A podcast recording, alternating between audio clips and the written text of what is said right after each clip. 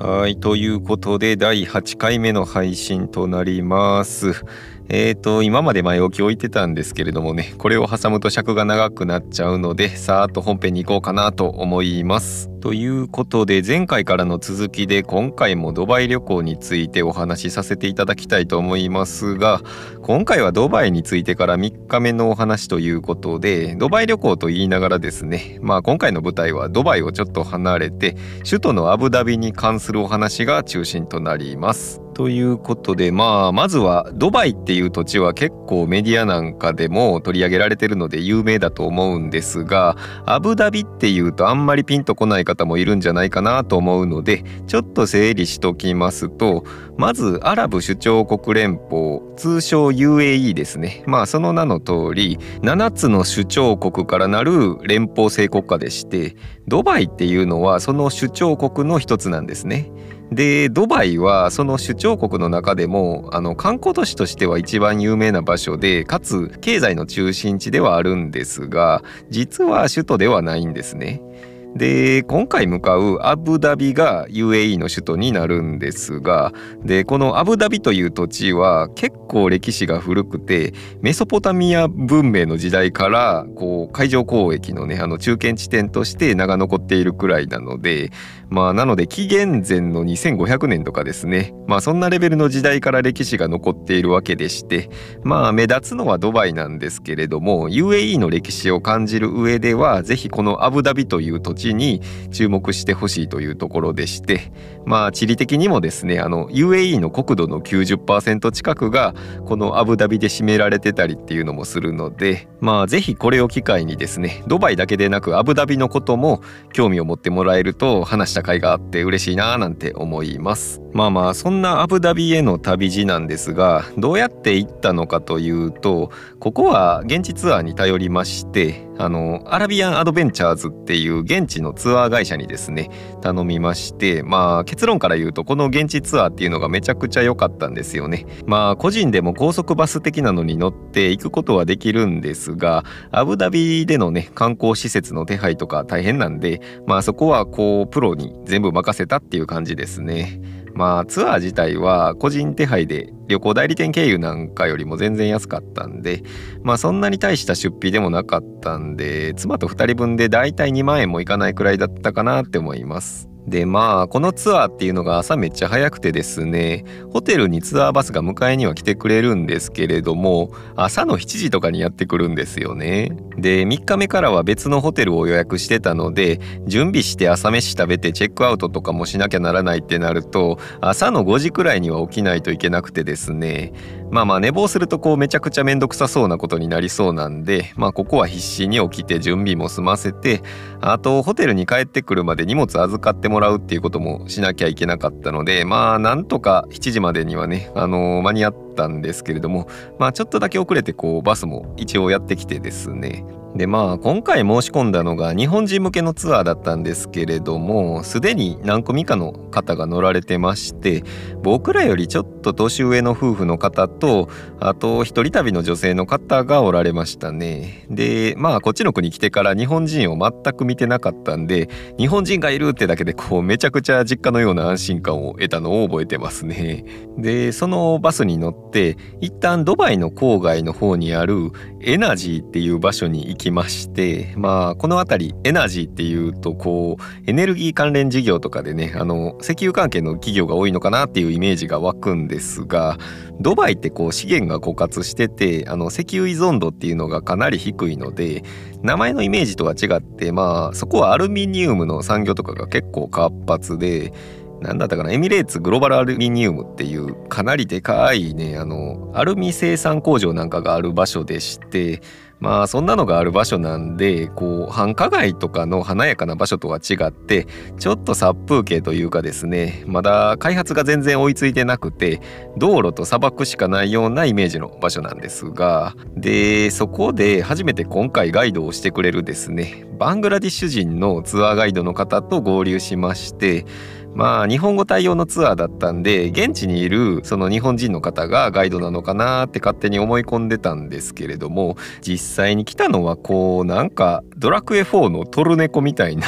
背の低い中年のおじさんでしてまあトルネコほど全然太ってはなくて痩せてはいるんですがまあ立派な白髪とね白いひげの方でまあ背も低いっていうこともあってまあ日本人にとってはねあの結構親しみやすいような感じの方ではありましたね。まあそもそもこのガイドの方がなんでバングラディッシュ人なのに日本語がペラペラなのかというとまあ単純にもともと東京にずっと住んで仕事とかしていたらしくてですね。まあそんなんなんでこうなんでしょうね。銀座の寿司とても美味しいですとかね。なんかちょっとずれた日本の知識を教えてくれたりもしてですね。まあそれはそれで結構面白かったんですけれども。でまあまあその日の日本人の参加者は結局3組で僕ら合わせて5名ですね。でそのガイドさんと一緒にバスでアブダビに向かったわけなんですがアブダビへのこう道のりっていうのがドバイとアブダビを結ぶシェイクザイドロードっていう高速道路を通っていくんですけれども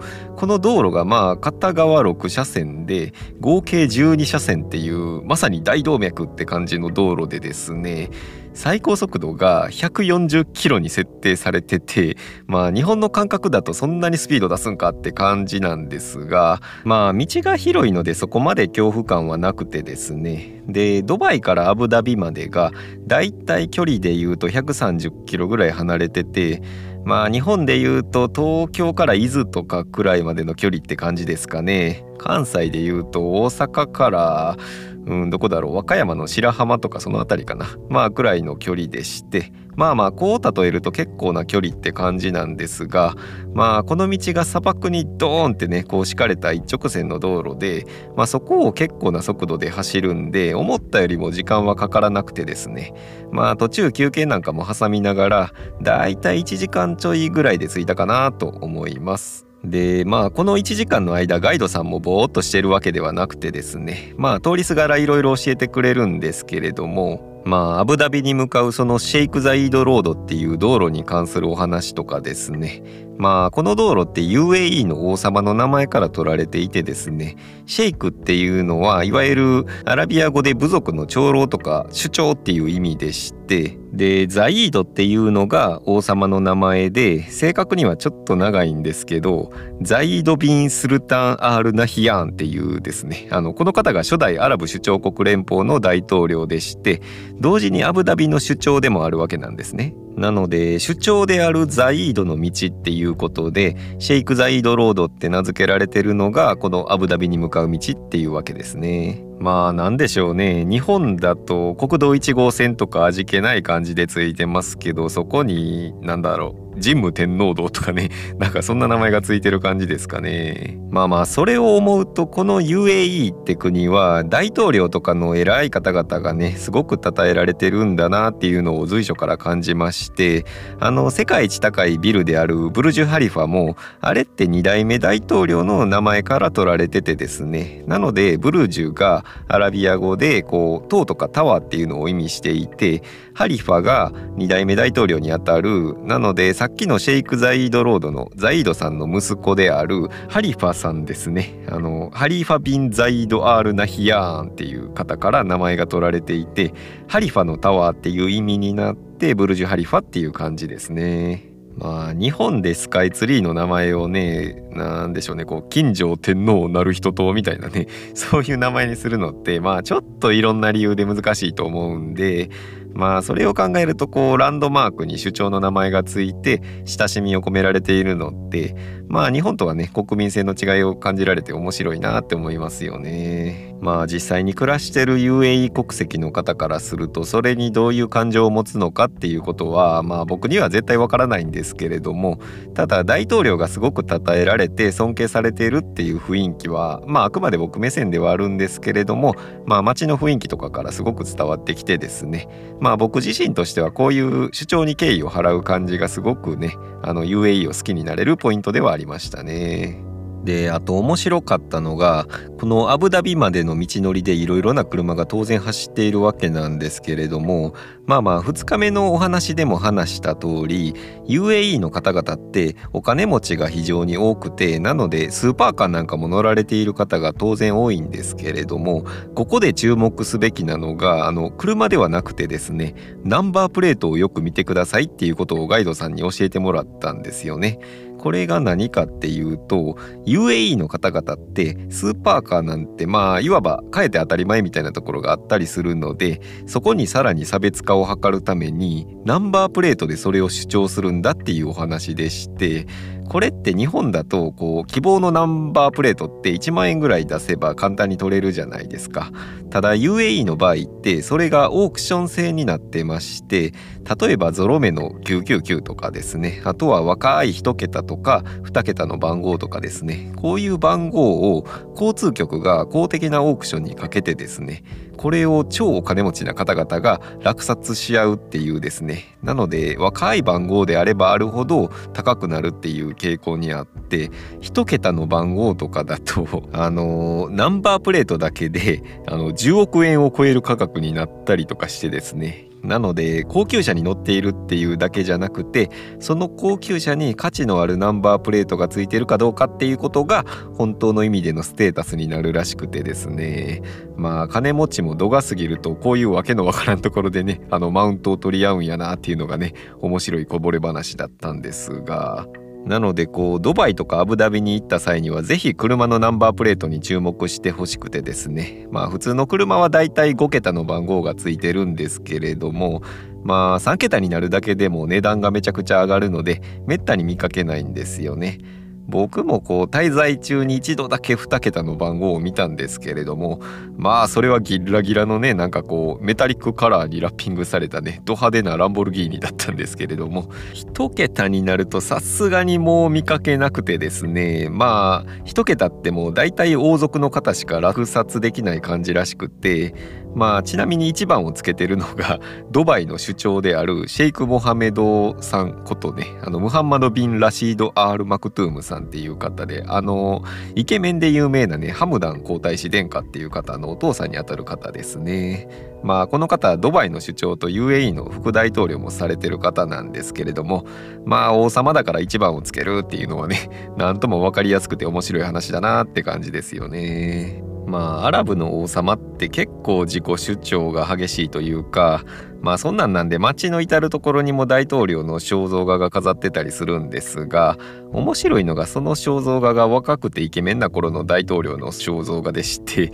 実際は70歳超えのおじいちゃんなんですけどねっていうのをねあのガイドの方も笑ってね突っ込んでて面白かったですね。でまあまあいろいろねそういうお話を聞いてるうちにバスはアブダビら辺についてまして面白いのがこのアブダビっていうのが国の雰囲気がですねなんかこうドバイとは全然違う感じっていうのがバスに乗ってても感じるところがありまして何でしょうねこうドバイってもう常にお祭り状態で華やかな感じがするんですがアブダビの方はかなり落ち着いててちょっと大人な雰囲気があるというかですね。まあ日本でいうとドバイが渋谷とか新宿とかでアブダビは東京駅周辺の丸の内駅とかまあ議事堂のある永田町あたりとかねああいう感じの雰囲気だと思っていただけるといいんじゃないかなって思います。まあ結構フォーマルな感じとも言いますか。服装もねあのドバイと違ってあんまり肌を露出されている方とかも少ない印象でしたね。ドバイはなんかですね水着みたいな格好で街歩いてても許されるんじゃないかみたいな雰囲気がなんとなくあるんですよね。まあまあそんな感じでアブダビもドバイも毛色は違うんですがどちらも豪華な感じは変わりなくてですねアブダビは結構政府関係の建物とか、まあ、政府交換住宅とかがね立ち並んでいるんで豪華な家とかが並んでて興味深かったんですけれどもまあガイドさん曰く4億とか5億とかするっていうね 家が立ち並んでてあの UAE の国民の方って住まいっていうのは国民にとっての権利であるって考えられてて無料で家がもらえたり あと補助金が支給されたりっていうねあのとんでもなく手厚い待遇があってですねそれに加えて学費は大学まで無料だったりとかあと医療費もタダだったりっていうとてつもなくねあの国民に還元されてる感じがあってそりゃ大統領も慕われるよなってね こう素直に羨ましく思いましたね。でまあまあそんな話をいろいろ聞きながら最初に観光地として向かったのがヤスマリーナサーキットっていうですねまあアブダビにあるヤス島っていうところにあるサーキットなんですけれども F1 なんかにも使われてる国際的なサーキットでしてまあ今回は何かモータースポーツのイベントがやってるとかっていうわけじゃなくてですねただ見学コースの一部としてサーキットの中にあるカフェでちょっとお茶をするだけに立ち寄るみたいなねそういう感じだったんで走る車とかは見れる予定ではなかったんですけれども予想外なことにですね なんかこうガイドさんが急に「走ってます今日走ってます」ってねなんかあの興奮気味に言っててですねいざサーキットの中に入ったらですねもうとてつもない音でね こうエンジンの方向が聞こえてきてですねまあおそらくレース前か何かのテスト走行だったと思うんですけれども多分 GT1 か GT2 クラスのねレース車両がバンバン走っててあのー、まあ先日ドーバイモールでスーパーカーを見てね興奮はしてたんですけれどもやっぱり止まってている車なんでこう展示しているだけでエンジン音とかが聞けるわけじゃなかったんでやっぱこう車って走っている姿が一番美しいと思うんで車大好きな僕としてはねもう大興奮でそれを見ててですねしかも走ってるのがこう市販されたままの車じゃなくてねあのそれをレース仕様に改造したね正真正銘のレーシングカーだったのでまあちょっと遠目だったんですけれどもポルシェとかアストンマーチンとかのねあの GT カーが走っててですねまあヤスマリーナサーキットっていうね超一流のサーキットでねこんなんが見れるのはもう本当にたまたまだったんですけれども めちゃくちゃ贅沢な体験をしてるなって思ってね朝寝ぼけてたんですけれどもあの一気にもう目が覚めて まあ車好きな僕としてはね焦点しそうな感じでしたねもうねあの耳がちぎれそうになるぐらいにね 大きい音でね間近でレーシングカーの音って聞けるんですけれどももうこれが本当に最高なんですよ。まあ車に全然興味がないね。僕の妻ですらね。まあ最初はちょっと興奮してたくらいなんで。まあしばらくしたらねあうるさいってね。なんか耳栓はしてたんですけれども。でまあこのサーキットって面白いのがあのマリーナサーキットっていうくらいなんで海沿いにあってこうサーキットのすぐそばに船着き場みたいなんがあってまあ規格外のねお金持ちたちがこう自家用のクルーザーとかに乗って F1 が見れるみたいな設計になってましてまあこういうところがね本当石油産出国ならではの豪華仕様だなって感じで面白かったですね。まああとはサーキットのエントランスにねあのプロモーション用だとは思うんですけれどもまあメルセデスの AMG GT っていう車が新車で飾ってあったりしてまあこれも2500万円くらいするね超高級車なんですがまあもうだいぶこういう車も見慣れてきたというかですね。まあとはいえまあ珍しいんで一緒に記念撮影したりとかねしてたんですけれども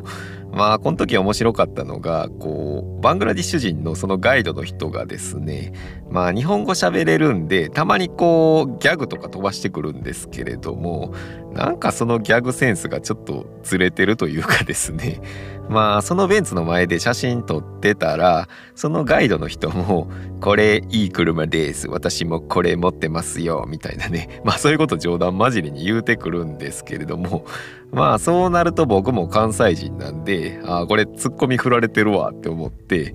ほんまですか？ガイドさんってめちゃくちゃ給料ええですやんみたいなね。そういう感じで軽く返すんですよね。まあそうなるとさらにボケる側の返しとしてはまあ嘘でも何でもいいんでまあなんだろうな。この国だとチップ代わりに車がもらえるんですよね。とかね。まあ適当でもいいんでね。そういうの返してくれるのかなって思ってボケ返しを期待してたらシーンってね、無言で僕のことをね、お前何言ってんのみたいな顔で見つめてきてね、あれってなっちゃって、まあ、まさかのスルーみたいな感じでですね、ああかんな、この人、新喜劇のノリ通用せえへんなっていう感じで、こう、一周回ってね、面白かったっていうようなね、まあまあ話があったんですけれども、なかなかこう外人とのボケツッコミ合戦はね難しいんだなっていう感じでまあそのサーキットはね まあ後にしまして次のところへ向かうんですがまあこのサーキットがある安島っていう場所はですねすぐ隣にフェラーリワールドとかあとワーナーブラザーズワールドアブダビっていう遊園地とかがあってってまあそれだけでも一日潰せるような場所なんでまあ実際には行けなかったんで外から眺めるぐらいだったんですけれども日本にはないテーマパークもたくさんあってですねまあ遊ぶにはほんと事欠かない場所だなって思いましたね。あと結構最近できたルーブルアブダビっていうねあのかの有名なルーブル美術館のアブダビ版なんかもあってですねまあ遊ぶだけでなくね文化的に権威のある施設なんかもあってまあアブダビを拠点にね旅行しても間違いなく面白いやろなっていうねスポットなんかが目白押しでしたね。でまあまあ次に向かったのがアブダビヘリテージビレッジっていういわゆる文化遺産村ですね。あの歴史的な資料を残したような無料の公園でしてまあドバイで行ったバスタキア地区みたいな感じなんですがこっちは歴史的資料が結構あって面白かったんですよね。あの公園の中にラクダなんかもいてですね まあそういや砂漠の国に来たのに一度もラクダ見てなかったなって思い出したような感じだったんですがいかにも観光用って感じのラクダでしてあの鳥取砂丘にいるねあの写真撮ると怒られる あのラクダに近いような感じでしたね。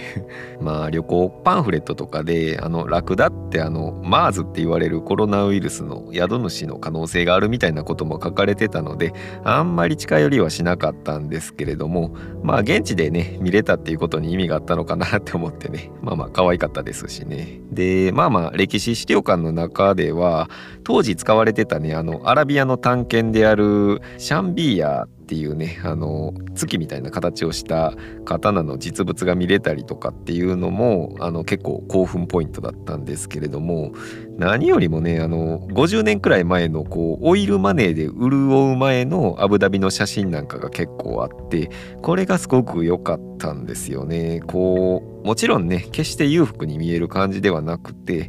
まあ彼らはねあの砂漠の住人であるベドウィンなんだっていうのを実感させられるような写真がたくさんあってですね。まあ今はオイルマネーで裕福な暮らしをしているもののこう農耕とかがなかなかこうできないねあの厳しい気候の中を生き抜いてきた誇り高き民族なんだっていうのをねあの実感させられるような写真が多くてアブダビってこう漁師町でもあるんですけれども海沿いのこう砂浜でたくさんの人がねあのそこでお祈りしてる写真とかですねまあ宗教がどうっていうよりもねあのこの厳しい環境を生き抜く上でのストイックさっていうのがイスラム教の教義とは相性が良かったんだろうなっていうのをねちょっと感じたんですよね。まあガイドの方も言ってて印象深かったのがまあ彼らはねあの昔は全然裕福じゃなかったんだけど石油が見つかってラッキーだったんだってことを言ってて、まあ、さりげなく言ってたんですけれどもラッキーだったっていうのがねなんかこう真理というかなんというかまあ僕もねこう日本に生まれてねそれこそまあそこそこ裕福にはね暮らしてるとは思ってるんですけれどもそれも結局ラッキーだったってだけの話だなっていうことをねすごく考えさせられてですね。まあ誰しもね一度はそう思うことなんですけれどもね、まあ、他の国のねこう幸福っていうのをね目の当たりにしてね本質的にその意味を理解できたっていう感じがねちょっとしたんですよね。でまあ文化遺産村ではまあそんな学びもいろいろあって、まあ、次に個人じゃねあの絶対行かないようなね魚市場みたいなところに見学をさせてもらってですねまあ豊洲市場のアブダビ版っていうんですかね。まあツアーのねコースじゃないと絶対にこんなとこね来れないだろうなって感じで楽しかったんですがアラビア湾で取れた魚を加工するようなまあ市場でしてあの本当にいろんな国籍の方が働かれててねあの面白かったんですけれども印象的だったのがねやっぱこうイスラム教の方もおられるんで市場にもちゃんとモスクが併設しててあの1日5回のお祈りっていうのを仕事中でもできるようになってたりとかまあこう宗教とあの職場っていうのがあの融合しているような感じっていうのがねあのすごく見学できたっていうのはありがたかったですね。でこの市場がデーツマーケットっていうアラブといえばデーツってくらいのねあの夏目ヤシの実ですね。これが安く買えるっていうところが併設してって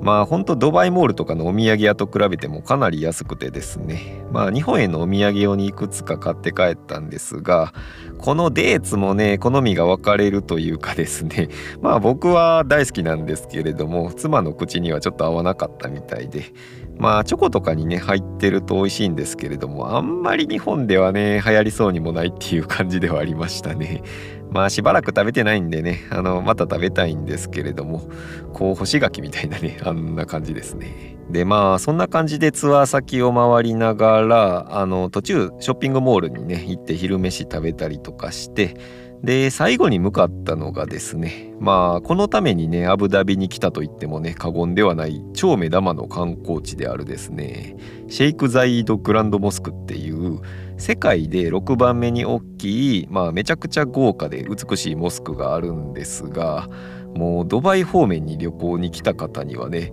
あのここだけはねあの何としてでもね行ってほしいっていうくらいにね素晴らしいところでしたね。まあ正直なところ目的であったブルジュ・ハリファよりも感動レベルで言えばねこっちの方が大きかったかなって思います。でこのシェイク・ザイード・グランド・モスクってそもそも何なのかっていうとまあ名前の通りモスクなのであのイスラム教の礼拝堂ではあるんですがあの冒頭にシェイク・ザイード・ロードのお話をしましたけどそれと同じ名前がついているっていうことで初代 UAE の大統領であるシェイク・ザイードが埋葬されているっていう場所でもあるんですね。で普通だとモスクってこうイスラム教の方々しか入れないんですがここのシェイク・ザイード・グランド・モスクってあの多宗教の方にも開かれた結構珍しいモスクでしてまあそうそう入れる場所じゃないのでまあそれもあって是非行ってほしいっていう場所ではあるんですけれどもただこのモスクに入る際っていうのがやっぱり他とは違ってしっかりドレスコードっていうのがあってですねまあ他宗教の方であってもイスラム教の慣習に従ってまあ男性はできるだけフォーマルな格好でまあ男性の場合はそんなに厳しくないんですけれどもあの短パンが禁止だったりとか、まあ、ちゃんとジーンズとかスラックスとか履いてですね、まあ、肌が出ないのを着て上はまあ襟付きの長袖とかがね好ましいっていう感じくらいなんですが女性の格好に関してがすごく厳しくてですねあのまず頭に絶対スカーフを巻かないといけなくてまああちらの女性の方が必ずかぶってるシェーラっていうやつですね。目だけしかね出しちゃダメとか そこまで厳しくはないんですけれどもこれが必ず必須っていうこととあとあんまり体のラインが出る服を着ちゃいけないっていうことでですねあのスキニージーンズとかああいうのがダメでちょっとゆったりめのダボっとしたね服を着ないとそもそも入場ができないっていうですね。こういう点からもいかにまあここが新鮮な場所であるかっていうのを考えさせられる感じなんですよね。でまあ事前にねその情報は知ってたんで僕も妻もあのドレスコードに合わせた格好はしてまあ服装は全然問題なかったんですけれどもうちの妻がですねなんでか全然わからないんですけれども持ち物検査でちょっと引っかかってですねあの入場の時に空港みたいな感じで金属探知機みたいなの通って、まあ、荷物の中身とかも見られるわけなんですがまあ僕は全然問題なくて妻のですね日本にあるスイマーっていう雑貨屋分かりますかね？なんかめちゃくちゃファンシーな小物とか雑貨とかが売ってるサンリオみたいな感じの店でまあ今はもうないみたいなんですけれどもまあ男だけだとまず行くことのない店ですね。まあそこでうちの妻が何だろうそこが出してるペンギンをモチーフにしたなんか櫛と鏡のセットみたいなのを持っててなんかねペンギンの口の部分が櫛になってるみたいな感じのねこう舐めたデザインの商品なんですがなんかそれがね検査官にねめちゃくちゃ咎められて「お前これを持ち込もうとしたのか」ってねこう募集されちゃってですね。まあ帰りにちゃんと返してはくれたんですけれどもうんまあファンシーグッズを取り上げられる妻の構図があまりにも面白くてね、まあ、ちょっと笑ってしまいましたね。まあ動物が引っかかったのかな？なんかよくわからないんですけれどもね詳しい方教えてくださいでまあまあなんとか入場はできてモスクの中を見学するわけなんですがもうこのモスクってのがとんでもなく美しい建物でして総工費が600億円くらいかかってる超豪華な作りをしてるんですね。まあ日本ではね絶対に見れない建築様式なので、まあ、そこが珍しいっていうのもあるんですが純粋にも見るものを圧倒する美しさというかですねもうこれまでに見てきたどんな建物よりもねあの純粋に美しいって感じさせられてですね。まあこれ見るためだけにね UAE に来てもね絶対に損はしないぞっていうくらいのねものでしたね。はい。でまあ写真撮影も自由だったんでバシャバシャ撮ってたんですけれどもモスクをバックに妻を撮ってたら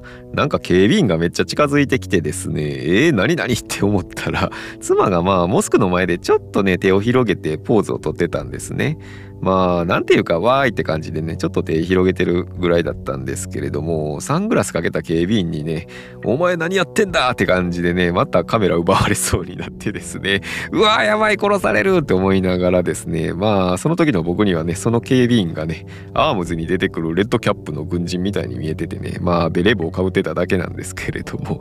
まあこれ何かっていうとモスク内での撮影ってこうポーズ取ったりあのピースしたりっていうのがダメだったんですねね。まあ画像を消したら全然音がみはなかったんですけれどもここってやっぱりイスラム教にとっての本当に神聖な場所なので、まあ、敬意を払って見学しないといけないっていうのを、まあ、改めて実感させられたので、まあ、注意されたのはね逆に良かったかなって感じでもあったんですが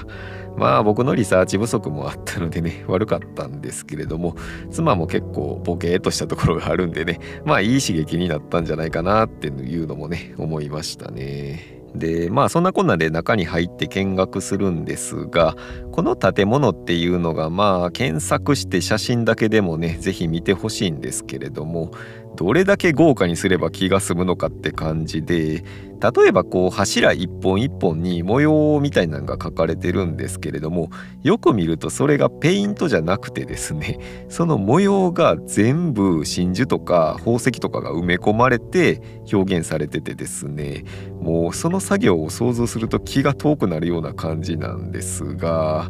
まあ神は細部に宿るって言いますけどそれを体現してるかのようなね感じでちょっとえげつなかったですねあれは本当。あとは建物の中にシャンデリアがいくつかあるんですけれどもこのシャンデリアもちょっと言葉で表現できないような作りでして、まあ、直径10メートルで重さが12トンあって、まあ、全部スワロフスキーでできてて、まあ、値段がシャンデリアだけで7億円するみたいなですね。こうスペックだけでもわけわからない感じなんですけれどももうそれ単体で小林幸子のねあのステージ衣装に匹敵する存在感といいますか、まあ、ラスボスの風格みたいなのを感じられてですね。あとは礼拝堂に敷いてあるペルシャ絨毯っていうのも、まあ、世界で一番大きい絨毯らしくて5627平米っていうでかさだったりとかですね なんか世界一のものがいっぱいあるなって感じなんですがガイドの人も言ってたんですけれどもアラブ人世界一大好きですって言っててまあその理由が世界2番じゃ誰も覚えてくれないけど1番だとみんな覚えますって言っててですねなんとも負けず嫌いな理由で説得力はありましたね。であとこのグランドモスクって初代大統領のシェイク・ザイードが埋葬されているっていう話はしたと思うんですけれどもまあなんともロマンチックなお話やなって思ったのが24時間365日絶やすことなくこのザイードのためにコーランが読まれているらしくてまあこういったエピソードからね、まあ、このいかに UAE 建国の父であるねあのザイードが愛されてきたのかっていうのをね感じずにはいられなかったですね。まあということでグランドモスクはねあの本当に素晴らしい体験を与えてくれたということでですねやっぱりこう宗教にとってこういう巨大建築物の存在ってめちゃくちゃ大事なんやなっていうのをね改めて感じましたね。まあ、というのもやっぱりこういった建物って伊勢神宮とかと同じでですねあの問答無用で神聖な空間であるっていうことのねあの説得力があると言いますかまあ僕自身イスラム教ってわけではないもののやっぱりここに訪れただけでイスラム教自体が以前よりも好きになったっていう感覚はあってですねまあ入信したいっていうわけではないんですけれども興味とか関心っていうのは確実に上がったっていうのがあってまあ僕自身イスラム教のね考え方に結構惹かれるところはあってまあ例えばお酒とか僕全然飲めないんで、まあ、意外と相性いいんじゃないかなって思うところとか